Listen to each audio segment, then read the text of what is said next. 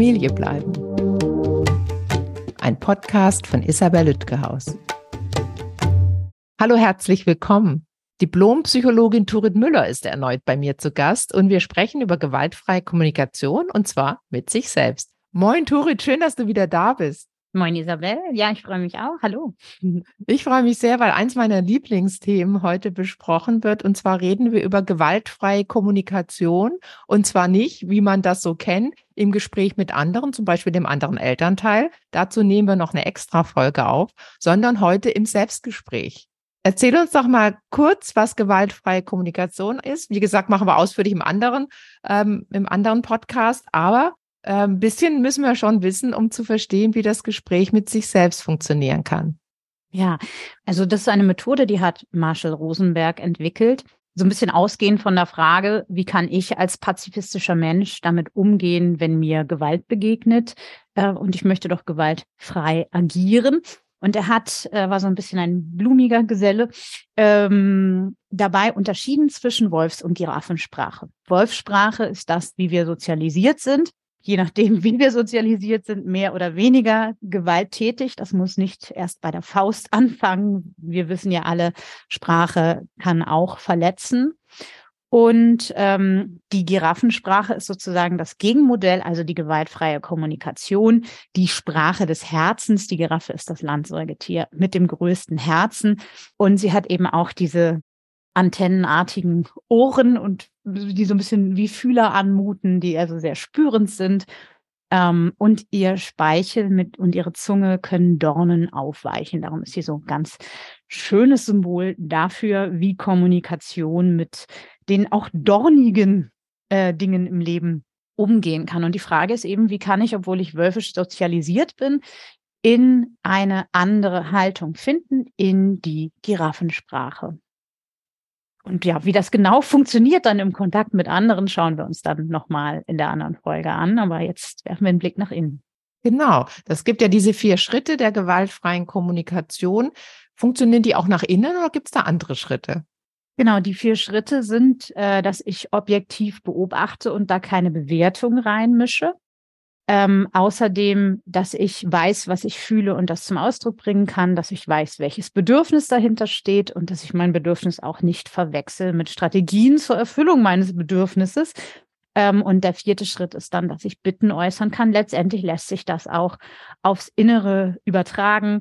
Äh, zum Beispiel Schritt vier, eine Bitte äh, unterscheidet sich von einer Forderung dadurch, dass man Nein sagen kann und es hier eben mit einem anderen emotionalen äh, Gewand daherkommt.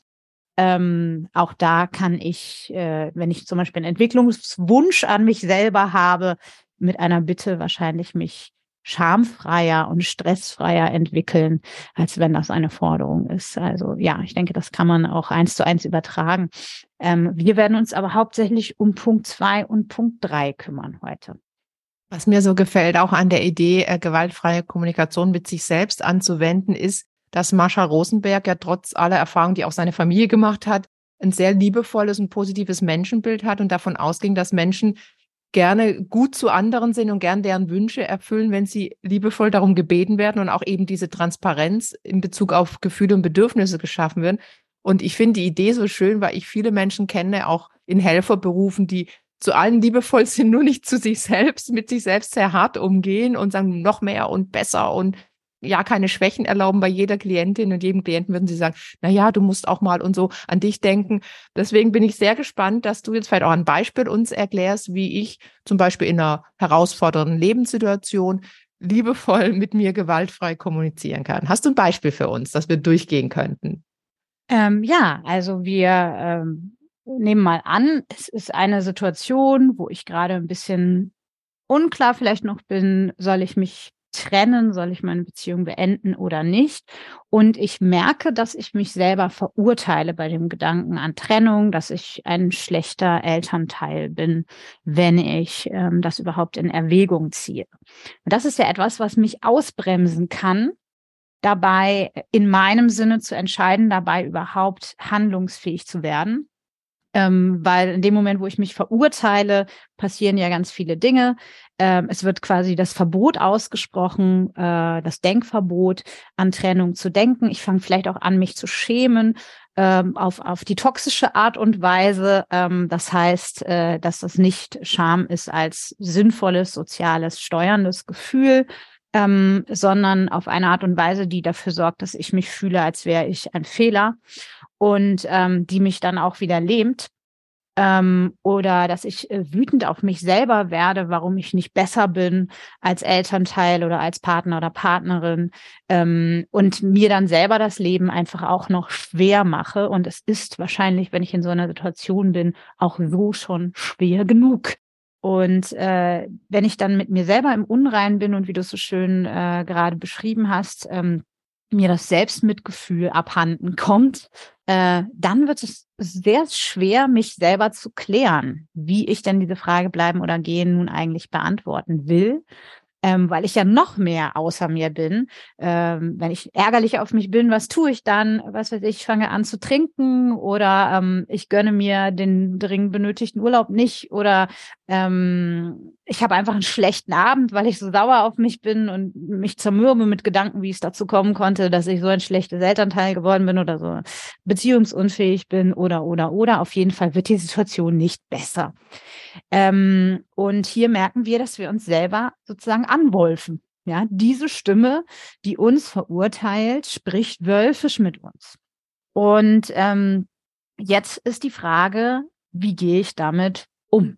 Und äh, wichtig wäre und ein Teil davon, wie wir eine sogenannte Bedürfnissprache entwickeln, dass wir jetzt sozusagen übersetzen, wir setzen unsere Giraffenohren auf und hören, was sagt eigentlich diese wölfische Stimme, wenn wir das mal ins Giraffische übersetzen. Das ist so ein bisschen wie so ein Knopf, wie man aus der Politik kennt, der Knopf im Ohr, wo die Übersetzung simultan schon gleich mitgesprochen wird. Und dann ist es ja gar nicht so schlimm, dass wir mit dem anderen nicht so viel anfangen können.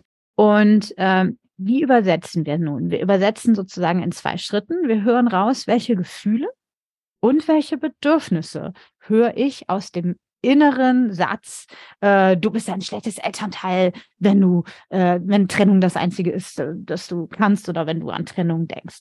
Ja, so, oder so, du, du bist egoistisch, denk doch mal an die Kinder. Oder so. Ja, mhm. das wäre wahrscheinlich so der typische Satz, genau. Und ähm, jetzt, warum gucken wir uns Gefühle und Bedürfnisse an? Das sind ja, wie gesagt, so die, die Herzstücke der Methode. Ähm, die hängen ja auch zusammen. Also unsere ähm, Gefühle entstehen aufgrund unserer Bedürfnisse. Wir haben sozusagen die sogenannten positiven Gefühle, die entstehen, wenn Bedürfnisse erfüllt sind und die sogenannten negativen Gefühle, die entstehen, wenn Bedürfnisse unerfüllt sind. Das ist physisch wie psychisch so. Also nehmen wir mal das einfache Beispiel. Ich habe ähm, Hunger, ein unangenehmes körperliches Gefühl. Äh, wenn mein Bedürfnis nach Nahrungsaufnahme nicht erfüllt ist, ich bin satt, ein angenehmes körperliches Gefühl, wenn mein Bedürfnis nach Nahrungsaufnahme erfüllt ist ähm, seelisch das Gleiche. Ähm, ich äh, bin äh, zufrieden mit mir, wenn mein Bedürfnis nach Entwicklung, äh, Selbstausdruck äh, erfüllt ist. Wenn es nicht erfüllt ist, bin ich unzufrieden mit mir. Das ist nicht wie mein Busfahrplan. Also ich kann nicht gucken, aha, Unzufriedenheit heißt immer folgendes Bedürfnis. Aber es gibt mir mein Gefühl einen Anhaltspunkt darüber, ob ein Bedürfnis erfüllt ist oder nicht. Ich kann ja merken, ist das ein angenehmes oder ein unangenehmes Gefühl. Und ähm, ich äh, kriege eine Idee, um welches Thema es gehen könnte. Darum ist es so wichtig, dass wir unsere Gefühle kennen. Ja, das wird ja manchmal so unterschätzt, auch emotional zu, zu, zu nah am Wasser gebaut, was weiß ich. Aber unsere Gefühle sind der Schlüssel dazu, dass wir unsere Bedürfnisse verstehen. Und die Bedürfnisse sind das, was uns glücklich macht im Leben, wenn wir sie nämlich erfüllen. Das ist also das zentrale Ding. So, jetzt kann Also die Gefühle sind Signale, positive oder negative, für ähm, den äh, Füllzustand, den Pegel der, der, der Bedürfniserfüllung sozusagen. Also fangen wir an, weil du sagst, wir gucken ja die zwei, drei an, wir fangen an mit den Gefühlen. Habe ich das richtig verstanden? Ganz genau. Und äh, okay. wir haben jetzt den Satz, du bist egoistisch, wenn du dich trennst, denk doch mal an die Kinder. Ähm, da ist also eine vielleicht innerer Kritiker oder so jemand in uns aktiv, wenn wir jetzt mal so in Teilesprache sprechen wollten. Und was der sagt, das können wir eben auch ins Girafische übersetzen. Wir gucken also, welche Emotion ähm, steckt da drin. das ist ja gar nicht so einfach. Wir leben ja in einer Gesellschaft, das ist ja so die Daumen hoch, Daumen runter YouTube-Gesellschaft. Äh, manchmal fehlt uns ja der differenzierte Ausdruck für Gefühle. Wer da Unterstützung braucht, findet im Internet sehr viele Listen, wo Gefühle oder Bedürfnisse aufgelistet sind. Und man kann das mal so durchgehen und es ist dann leichter, einfach wiederzuerkennen, naja, das klingt so, als wäre es oder so, ne, als jetzt selber drauf zu kommen. Da können wir auch noch mal was verlinken. Die, die nutze ich auch im Coaching und auch in der Mediation, weil viele Menschen haben nicht Zugriff zu der Begriffswelt äh, in Bezug auf Gefühle und Bedürfnisse, weil die das nicht gewohnt sind, gerade Erwachsene ständig ihre Bedürfnisse und Gefühle zu äußern. Dann biete ich die so auf dem silbernen Tablett an. Könnte das ihr Gefühl sein? Könnte das ihr Bedürfnis sein? Und die Listen kann man äh, googeln einfach GFK Gefühle, GFK Bedürfnisse, findet man die Listen. Genau. Und ähm, das heißt, ich gucke jetzt, welches Gefühl steckt da drin. Ähm, Meistens ist es ja bei solchen Stimmen, wenn es um Selbstbeurteilung geht, auch irgendeine Form von Ärger oder Wut. Ähm, da benutze ich ganz gerne so eine Vorstellung aus dem, aus der Psychologie, ähm, wo es äh, um primäre und sekundäre Gefühle geht. Das primäre Gefühl, was wir zuerst haben, wenn zum Beispiel ein Bedürfnis unerfüllt ist, ist oft ein eher weiches, sag ich mal, ein verletzliches. Und das sekundäre ist dann wütend äh, zu sein in irgendeiner Form. Warum hast du Arsch meine Bedürfnisse nicht erfüllt? Auch an sich selbst gerichtet in diesem Fall. Das heißt, hier macht es oft Sinn, dann nochmal zu gucken, okay, und was war vor der Wut da? Also ähm, das ist ja irgendwie eine Form von Unzufriedenheit, ähm, die sich da äußert, vielleicht sogar eine Sorge. Ne? Äh, wenn wir sehr wohlmeinend draufschauen, ist es auch eine Sorge, was passiert mit den Kindern, wenn du so bist, wie du bist, wenn du so handelst, wie du im Moment überlegst zu handeln. Und da merken wir, damit können wir schon viel mehr anfangen, als wenn wir nur bei dieser Wutenergie bleiben, die wichtig ist, um uns zu sagen, wie viel Wumms dahinter steckt. Ähm, aber die noch nicht so viel Aufschluss über das eigentliche Anliegen gibt. Nämlich hier geht es um Sorge. Ja, und dann gucken wir im zweiten Schritt, welche Bedürfnisse stecken da drin. Und ähm, auch da gibt es eine Liste, ähm, zum Beispiel äh, Schutz. Ja, dass meine Kinder in einer sicheren, emotional sicheren, behütenden Umgebung aufwachsen. Die heile Kernfamilie ist für mich die Strategie, die ich wähle, um diesen Schutz äh, zu ähm, gewährleisten. Aber da stecken wahrscheinlich noch viele andere Bedürfnisse dahinter. Ähm, die Idee von, das Kind oder die Kinder haben zwei Elternteile, die sich miteinander vertragen. Ähm, da sind ja noch viele andere Bedürfnisse, zum Beispiel Versorgung, Unterstützung. Ähm, ne? Also das kann auch ein bisschen unterschiedlich sein, je nachdem, was für dich ähm, der springende Punkt ist am Zusammenbleiben. Und jetzt merke ich schon, ich kann das viel besser hören als, oh, du bist ja egoistisch, äh, denk doch mal an die Kinder, ähm, wo ich erstmal gleich getroffen bin und irgendwie mit mir selber im Unrein. Und jetzt kann ich hören, okay, da macht sich eine innere Stimme Sorgen, weil dieser Stimme ist das ein totales Anliegen, dass meine Kinder Sicherheit und Unterstützung und wahrscheinlich noch ein paar andere Dinge mehr bekommen. Das kann ich hören. Das kann ich hören, ohne mich seelisch zu verknoten, ohne anzufangen, mich zu schämen, ohne zu denken, ich war schon immer ein schlechter Mensch und dann irgendwie vom Thema völlig abzukommen, sondern das bringt mich im Gegensatz zum Thema. Und es bringt mich wahrscheinlich auch in andere Gefühle, weil statt jetzt wütend auf mich zu sein, bin ich vielleicht traurig. Das wäre so eine giraffische Variante, wenn ich merke, oh, das Bedürfnis, dass ich sicher weiß, dass meine Kinder in Sicherheit sind und ähm, Unterstützung erfahren in einer heilen Familie, dass ich denke, dass ich das nicht erfüllen kann, das macht mich wahnsinnig traurig. Das habe ich Ihnen so gewünscht. Das wollte ich so unbedingt erreichen. Und Traurigkeit ist äh, in, in also Wut ist ein wichtiges Gefühl, nicht missverstehen. Aber in dem Fall ist es konstruktiver, weil die Wut gegen mich selber, die hilft mir ja nicht weiter. Die wird höchstens selbstzerstörerisch oder blockierend.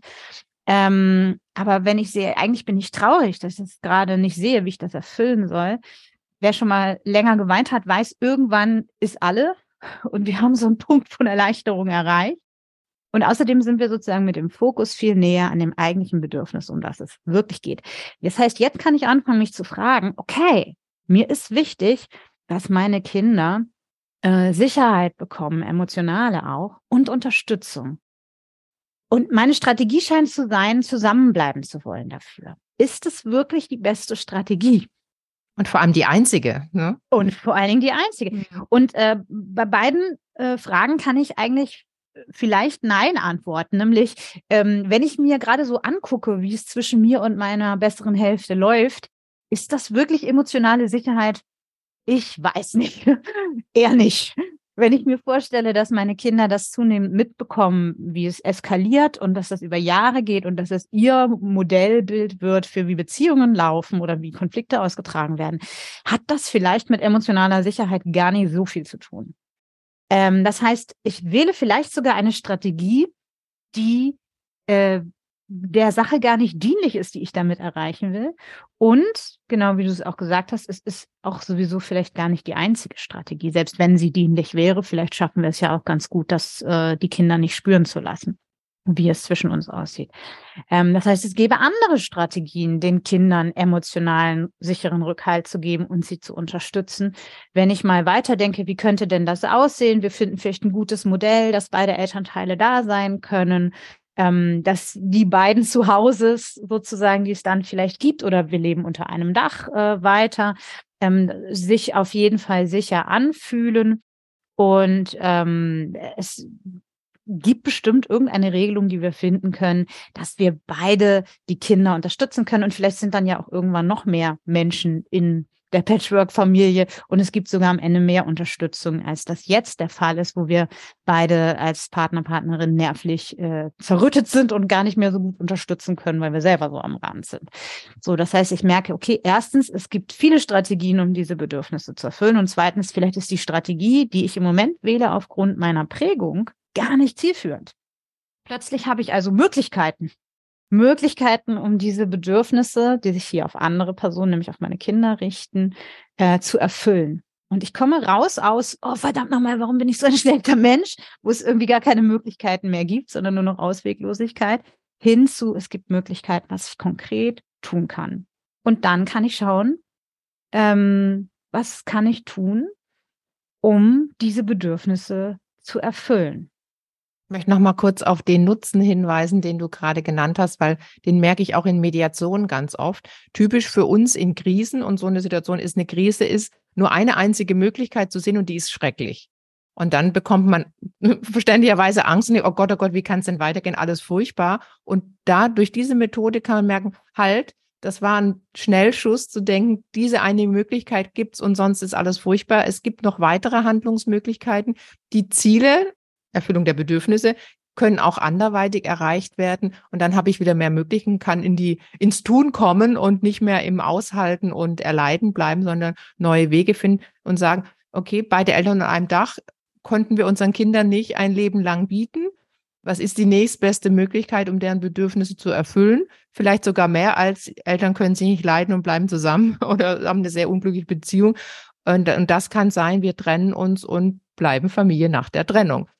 Du hattest vorher auch kurz auf die äh, die ein, einzelnen Stimmen äh, hingewiesen. Da, da möchte ich kurz unsere andere Podcast-Folge erwähnen zum inneren Team, äh, wo genau diese Stimmen auch ähm, Persönlichkeiten bekommen und, und sortiert werden sozusagen und auch helfen können, äh, Wege zu finden als Familie, äh, getrennt oder nicht getrennt.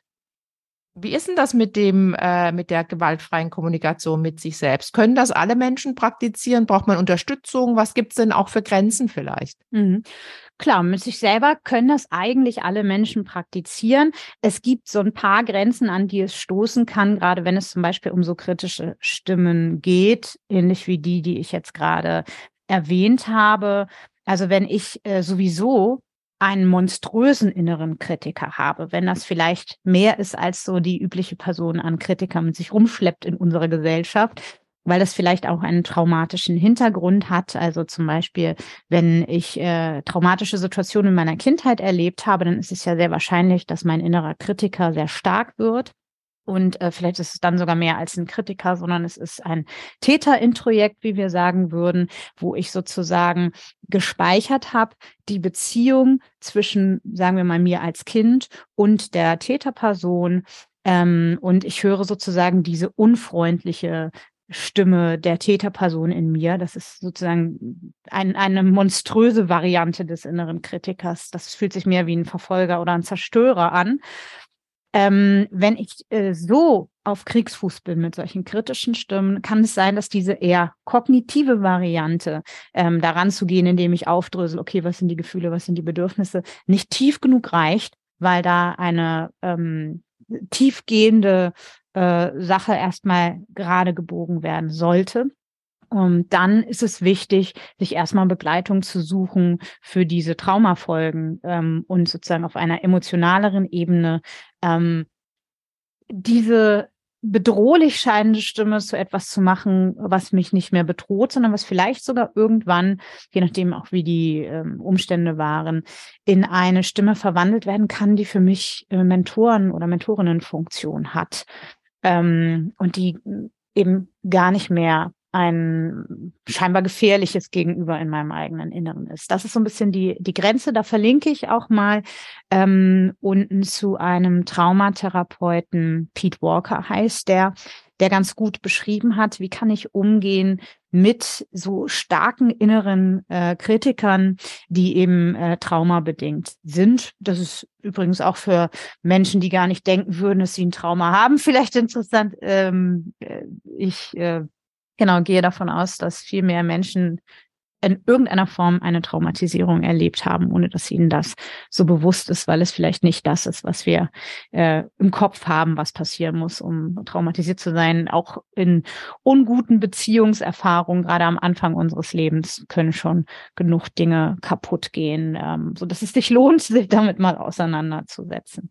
Genau, das wäre so ein bisschen die eine Grenze. Dann ist es nicht unbedingt gleich kontraproduktiv, äh, es mit GFK im eigenen Inneren zu versuchen, außer wir merken, ui, äh, ich möchte dieser kritischen Stimme gar nicht zuhören, weil das kann ich gar nicht halten, dann bitte aufhören und sich Unterstützung suchen.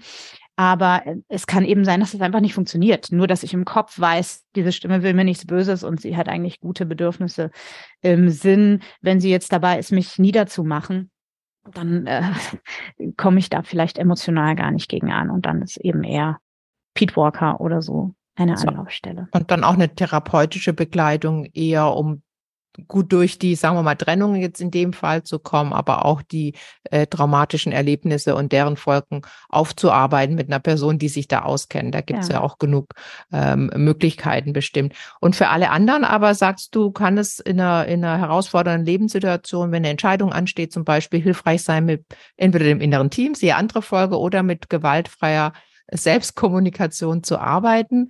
Ähm, was möchtest du unseren Zuhörenden noch mitgeben zum Thema ähm, Giraffensprache mit sich selbst? Genau, also wenn ihr jetzt gerade merkt, oh, okay, dann bin ich vielleicht eine der Personen, wo es sehr Sinn macht, mal eine Traumatherapie in Erwägung zu ziehen. Auch dazu herzlichen Glückwunsch, dass das sozusagen klar wird in diesem Moment. Das ist ein wichtiger Schritt, weil es kann sein, gerade wenn wir Traumatisches erlebt haben, gerade im zwischenmenschlichen Bereich, dass wir immer wieder in solchen ähnlichen Konstellationen landen. Dass es also eine sehr gute Idee ist, dir Gedanken zu machen, ob du in deiner Beziehung glücklich bist ähm, oder nicht und woran das liegt und ob das vielleicht auch etwas mit deinem Vorleben zu tun hat ähm, was dich noch immer in den Klauen hat, dann macht es sowieso Sinn, dir Unterstützung zu suchen, um aus dem, was die Vergangenheit ähm, ja angerichtet hat, was dich noch immer prägt, ähm, frei zu kommen. Und äh, wenn du merkst, oh ja, GFK, gute Technik für mich, ähm, dann ähm, sage ich dir, auch unabhängig von Partnerschaftsfragen ist es eine richtig gute Idee, ähm, den Blick nach innen zu werfen und zu gucken, ähm, wie kann ich selber mit mir eigentlich liebevoller sein, wie kann ich selber mit mir empathischer sein. Ähm, das ist gerade, wenn die Beziehung nicht rund läuft, vielleicht sogar ähm, dysfunktional ist eine gute Idee, weil wir im Außen dieses empathische Mitfühlen wahrscheinlich gerade vermissen. Und das äh, hat auch möglicherweise zum Effekt, dass wir viel mehr kritische Stimmen in uns haben und uns selber vorwerfen, äh, was uns Partner oder Partnerin vorwerfen. Und es ist gut gegenzuhalten, indem wir liebevoll mit unserem eigenen Innern sind. Und es ist auf jeden Fall sowieso ein Gewinn, weil, wie gesagt, Bedürfnisse sind der Schlüssel zum Glück es ist sehr hilfreich, sie zu kennen, damit wir sie erfüllen können. Vielen Dank, liebe Turit, für diese schönen Abschlussworte und für das wunderbare Gespräch. Dankeschön. Ich danke dir auch für dieses spannende Thema. Tschüss. Tschüss. Herzlichen Dank an alle fürs Zuhören. Sämtliche Infos gibt's wie immer in den Show Notes. Wenn Ihnen und euch mein Podcast gefällt, gern abonnieren und bewerten auf allen gängigen Plattformen. Und ich würde mich sehr über Post freuen an info@familiebleiben.de oder über Instagram, LinkedIn, Facebook und Twitter. Schickt mir eure Geschichten rund um Trennung und Scheidung, gebt mir Feedback zu den bisherigen Gesprächen und ich würde mich sehr über Themenvorschläge für weitere Folgen freuen. Dankeschön. Familie bleiben ist eine nachhaltige Produktion von Spatz in der Hand. Ausführender Produzent Marc Todd Bielefeld, Redaktion Isabel Lütgehaus.